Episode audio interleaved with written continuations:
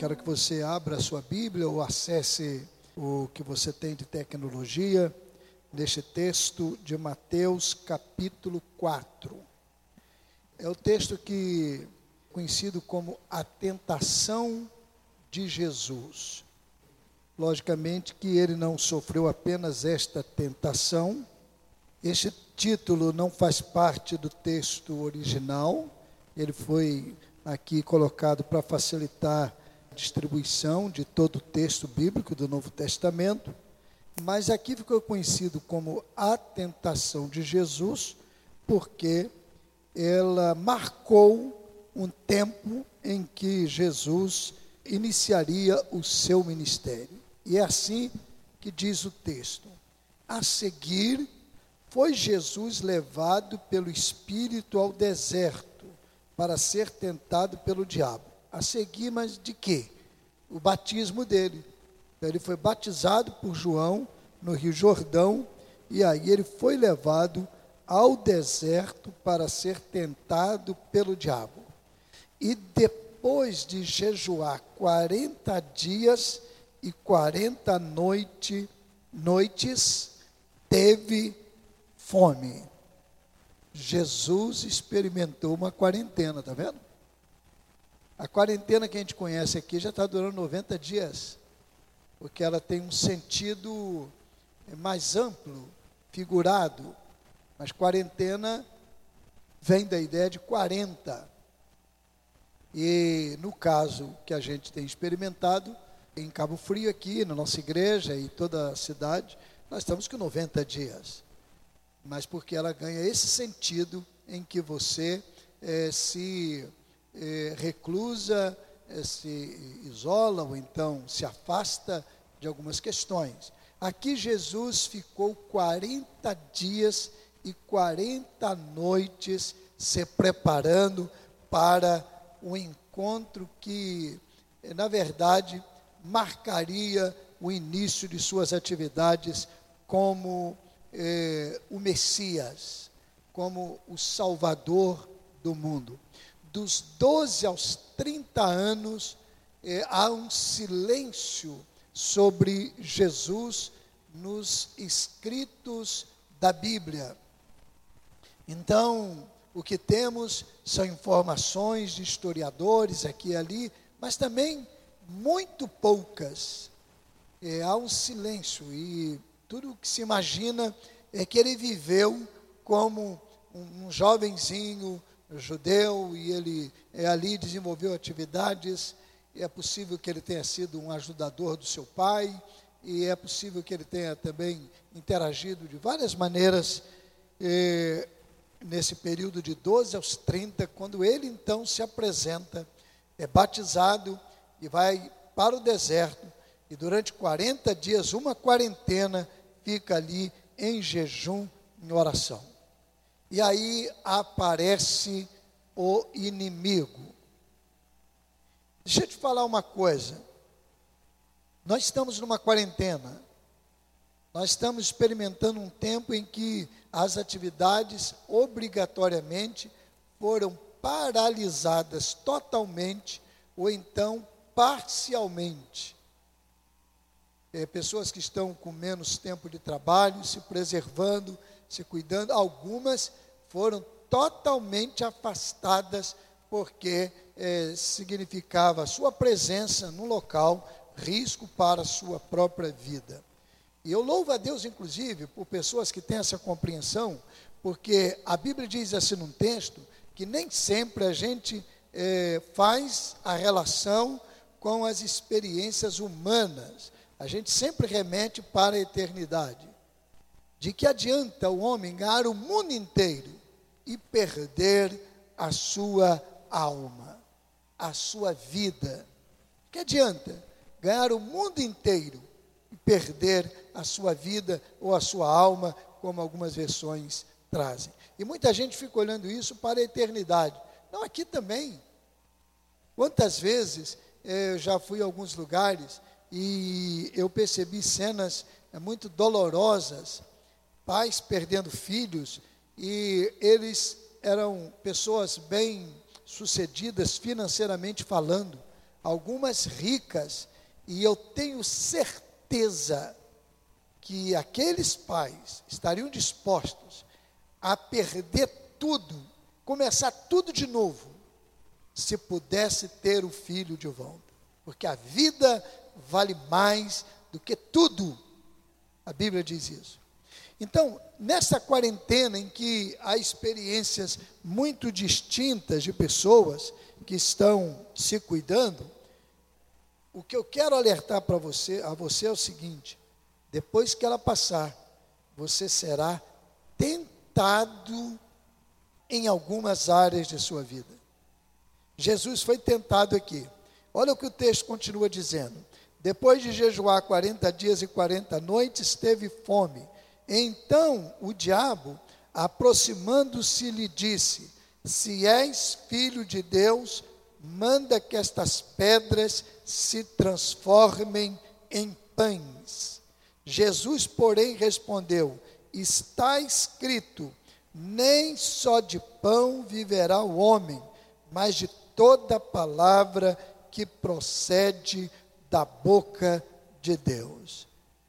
Qual é a tentação que você sofrerá quando você passar esse tempo de quarentena? Você querer a qualquer custo atender necessidades pessoais. Você será tentado a isso.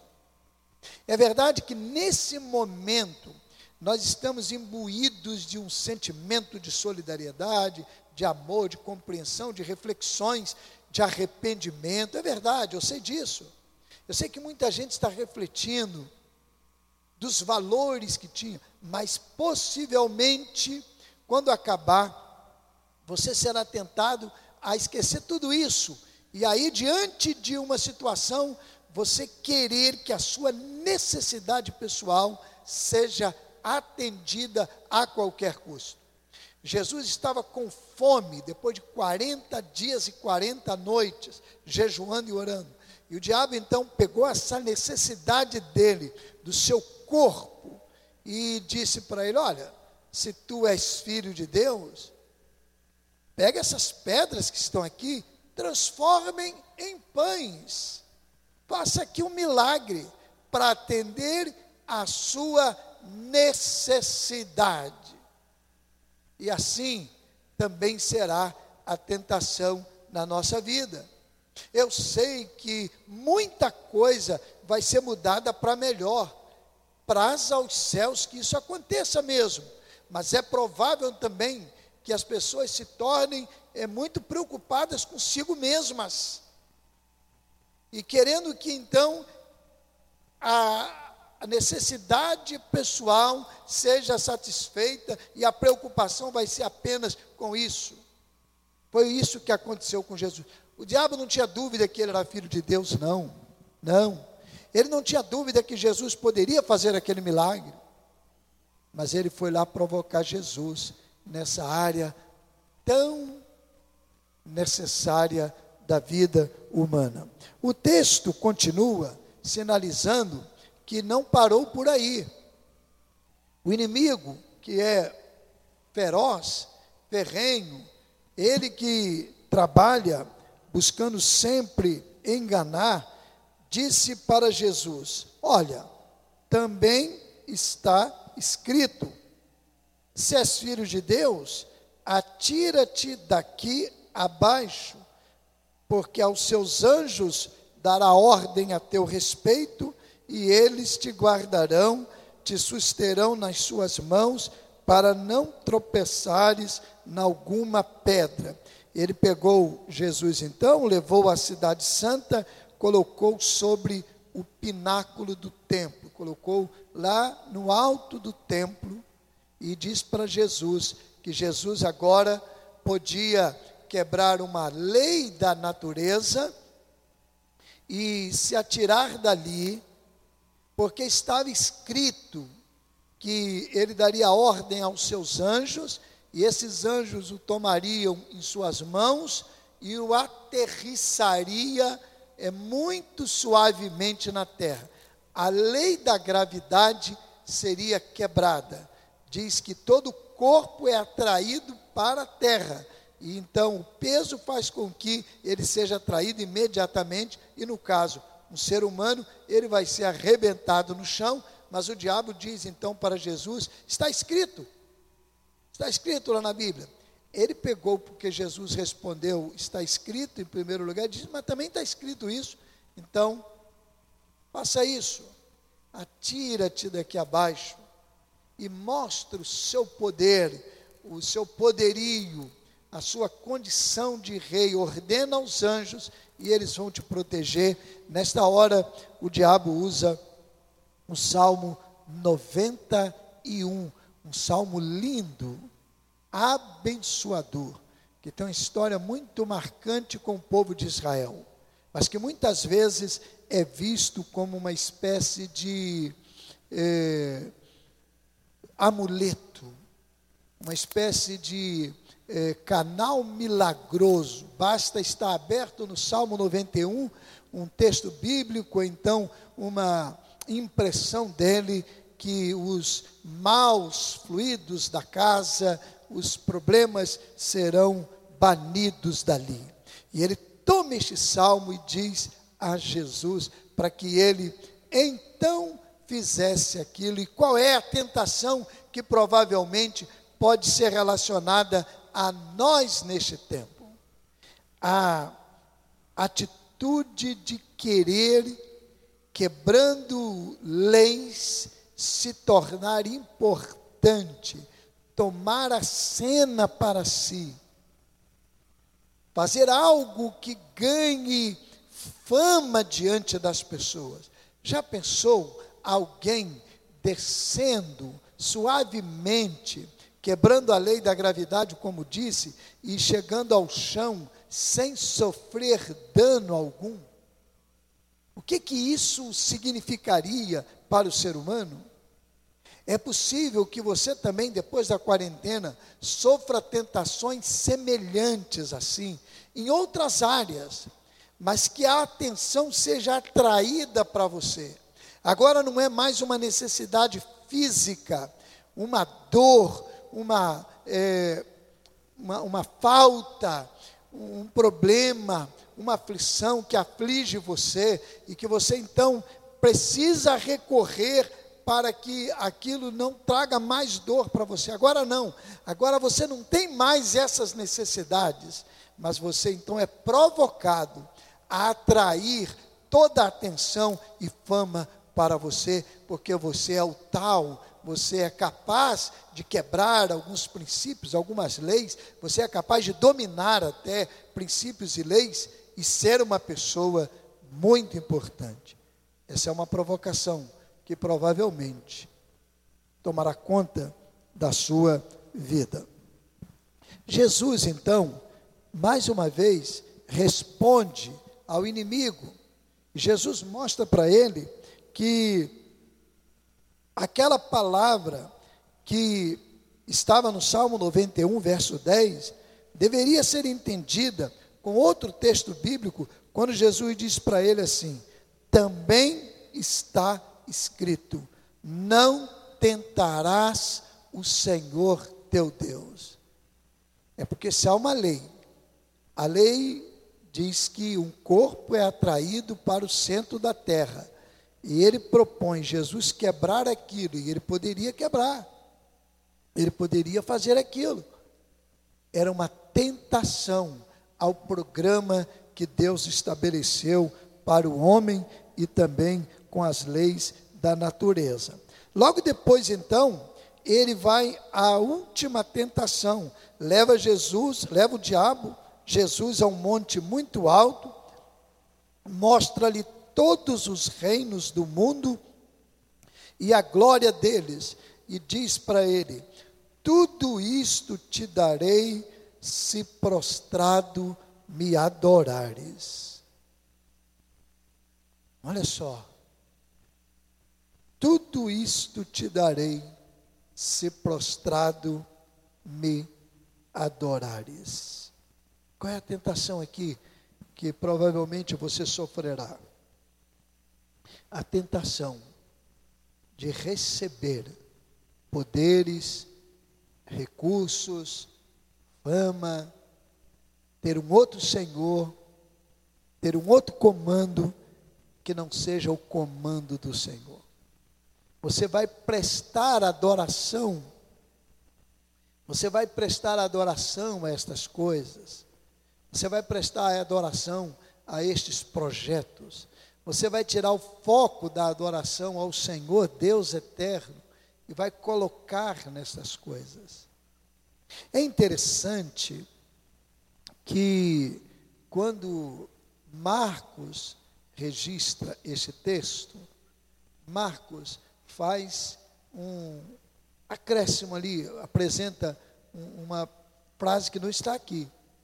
Ele diz assim: Tudo isto te darei, porque a mim me foi entregue.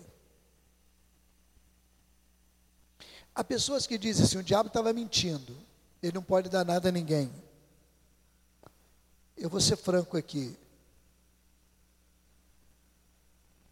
Eu não acho que ele não estava mentindo. Eu não acho que ele estava mentindo, perdão. Ele não é dono de nada. Mas a Bíblia diz que ele é o príncipe deste mundo.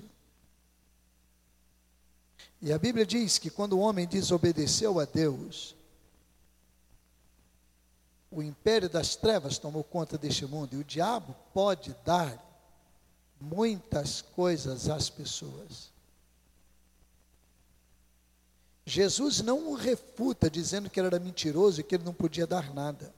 Eu penso que se fosse este o caso, Jesus o refutaria ali mesmo. Jesus não refuta nisso. Ele pode oferecer, porque ele oferece para tomar o bem mais precioso da pessoa, que é a vida, é a vida eterna. E ele, então, que é o príncipe deste mundo, o Deus é o dono, é o Senhor, do Senhor é a terra e a sua plenitude. Mas ele é uma espécie de gerente que o próprio homem instituiu quando pecou. Ele pode distribuir isso para iludir as pessoas a tomarem para si, assumirem para si uma adoração, desfocando da adoração ao Deus eterno. Então há pessoas que aceitam algumas propostas que, no fundo, e algumas mais tarde se arrependem, porque elas estão totalmente voltadas para a adoração a alguma área da sua vida e não ao Senhor Deus. E o diabo então oferece à pessoa muitas coisas para que ela se renda. E quando então Jesus é tentado nesta área da vida, Jesus responde para o inimigo e ele diz: Ao Senhor teu Deus adorarás, e só a Ele servirás. Só a Deus se deve servir e adorar.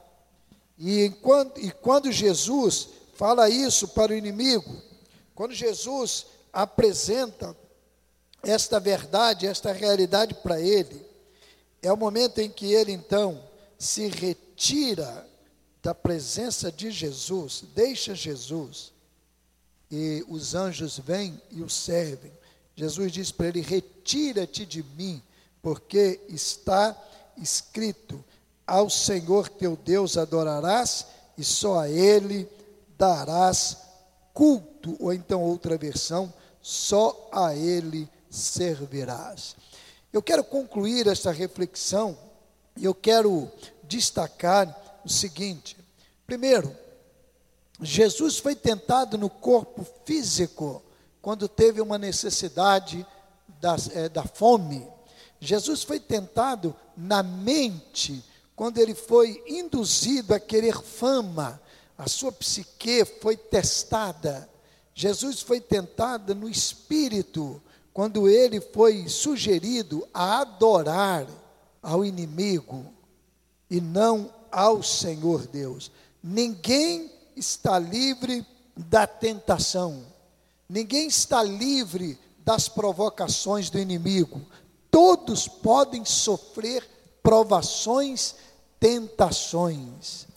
A Bíblia nunca deixou para ninguém a promessa de que seguir a Jesus significa estar livre de tentações. Não, pelo contrário, elas surgem. E a palavra para provação e tentação no Novo Testamento é a mesma palavra na língua em que ele foi escrito, a palavra plerasmo. Elas vêm sobre todas as pessoas. Jesus foi tentado como você foi tentado.